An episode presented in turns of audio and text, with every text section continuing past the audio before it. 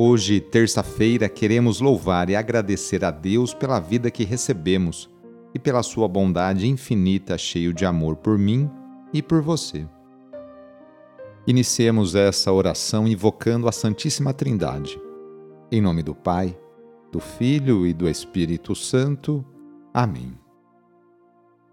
Senhor nosso Deus, nosso Pai, nós cremos em vós, nós esperamos em vós, nós vos amamos nós vos agradecemos este dia e vos damos graças porque estamos com vida. Oferecemos este dia ao Senhor com todas as nossas alegrias e sofrimentos, com todos os nossos trabalhos e divertimentos. Guardai-nos do pecado e fazei de nós instrumentos de vossa paz e do vosso amor. Ajudai-nos a observar vossos santos mandamentos. Amém. Terça-feira, dia 17 de janeiro.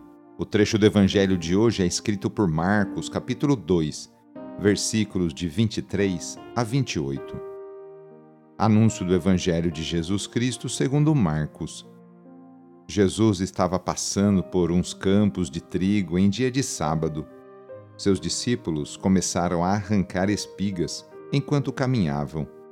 Então os fariseus disseram a Jesus: Olha, por que eles fazem em dia de sábado o que não é permitido?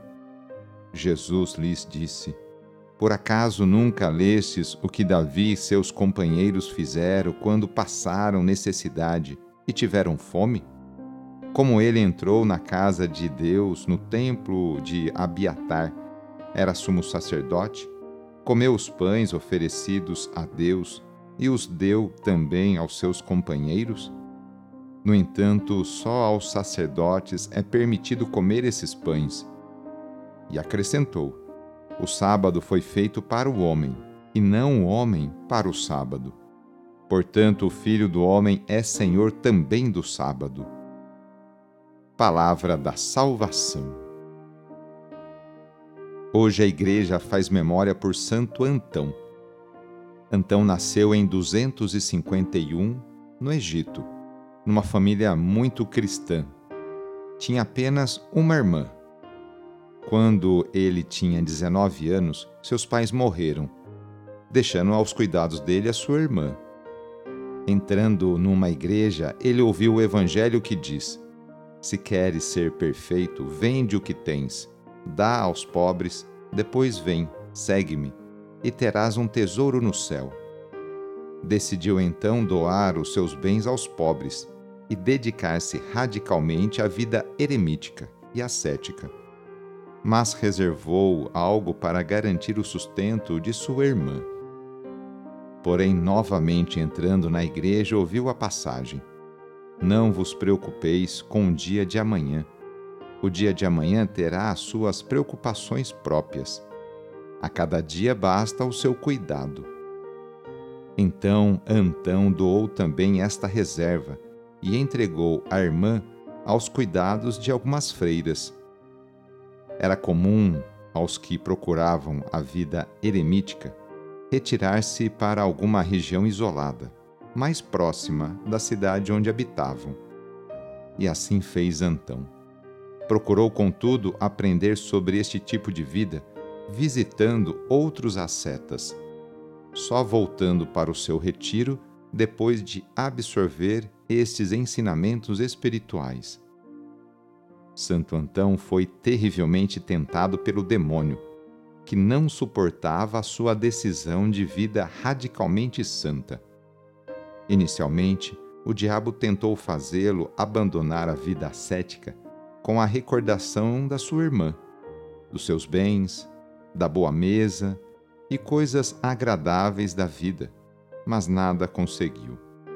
A seguir foram as tentações do prazer sensual, quando o diabo chegou a aparecer como uma mulher durante a noite. Antão permaneceu casto, perseverando na oração, jejuns e mortificações, e decidiu mudar-se para os sepulcros de um cemitério próximo à aldeia, numa região, portanto, mais afastada. Apesar da busca de vida solitária, Antão nunca deixou de ajudar pessoalmente os demais quando necessário. Assim, durante a perseguição de Diocleciano, foi a Alexandria para apoiar a fé dos cristãos e, se necessário, ser martirizado. Aí voltou para combater os arianos, em auxílio do amigo Santo Atanásio, perseguido por estes hereges. Santo Antão faleceu em 17 de janeiro de 356, com 105 anos, e é considerado o pai do monaquismo cristão. Nesta oração, vamos pedir a Deus que abençoe todas as pessoas que estão se qualificando para melhorar de cargo e responsabilidade em seu trabalho, ou aquelas que desejam retornar ao mercado de trabalho Vamos pedir a Deus que abençoe todos os estudantes. Senhor nosso Pai, fonte da sabedoria, ajude todos os alunos em seus estudos, aqueles que estão nas escolas, nas faculdades, nos cursinhos ou estudando de forma autônoma. Derramai vossa graça em seus corações. Abra o seu entendimento para que possam aprender e assimilar todos os ensinamentos transmitidos pelos professores. Afaste deles tudo que é ruim e conserve neles o esforço na hora do estudo e a calma na hora da avaliação. Que tudo o que estudarem seja de proveito próprio e também de proveito àqueles que se encontrarem em suas vidas. Amém.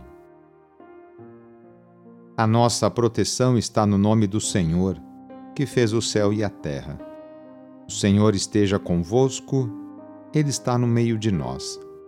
Pela intercessão de Santo Agostinho, desça sobre você, sobre a sua família, sobre o seu trabalho e intenções, a bênção do Deus Todo-Poderoso. Pai, Filho e Espírito Santo. Amém. Foi muito bom rezar com você hoje. Se esta oração está te ajudando, eu fico muito contente. Então envie o link da oração para seus contatos, familiares, amigos, conhecidos. Eu sou o padre Edmilson Moraes, salesiano de Dom Bosco, e moro atualmente no Colégio Salesiano Santa Terezinha, em São Paulo. Que Deus continue abençoando você e sua família. Abraço e até mais!